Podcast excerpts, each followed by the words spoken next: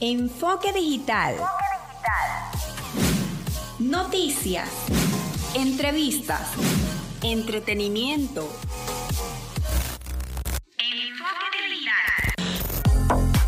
Este micro es una producción nacional independiente certificado número 8607 de Francisco Párraga. Están en sintonía de zona 41, 94.9 FM o de la versión en podcast en Anchor FM. Soy Andy Zambrano. Feliz miércoles. Comenzamos.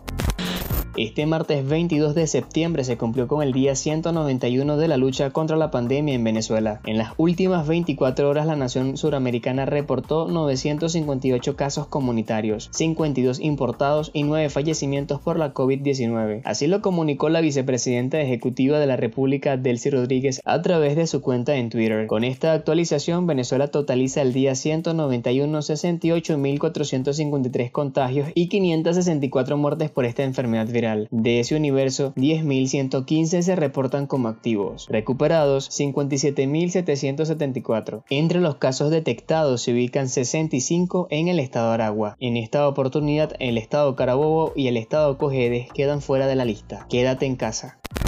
Diosdado Cabello informó sobre detección de amenazas contra la paz, la democracia y la estabilidad de Venezuela. Hizo un llamado a la activación total en defensa de la paz y la soberanía.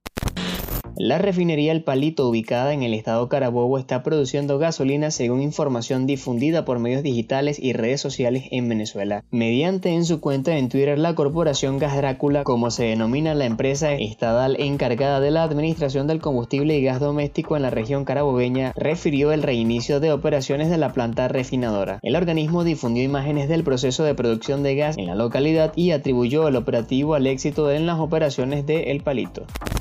Miles de colombianos se suman a paro nacional para protestar contra la brutalidad policial, en la misma serie de manifestaciones que agita el país desde que tuviera lugar el homicidio del taxista y abogado Javier Ordóñez a manos de la policía.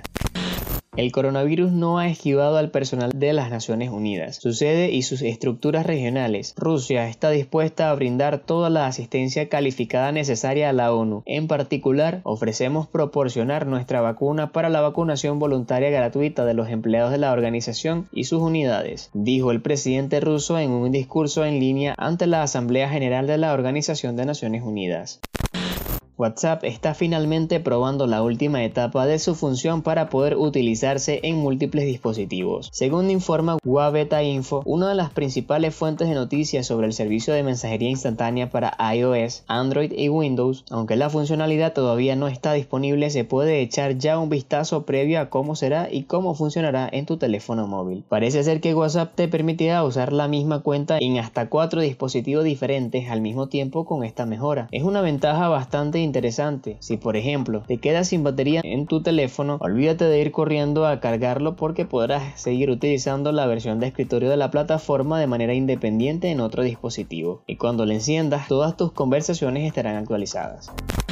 Hasta aquí el enfoque digital del día de hoy. Síguenos en las redes sociales, arroba Radio Zona 94.9 FM, arroba mi enfoque digital, mi cuenta personal, arroba Andy Jesús. Feliz miércoles. Hasta la próxima.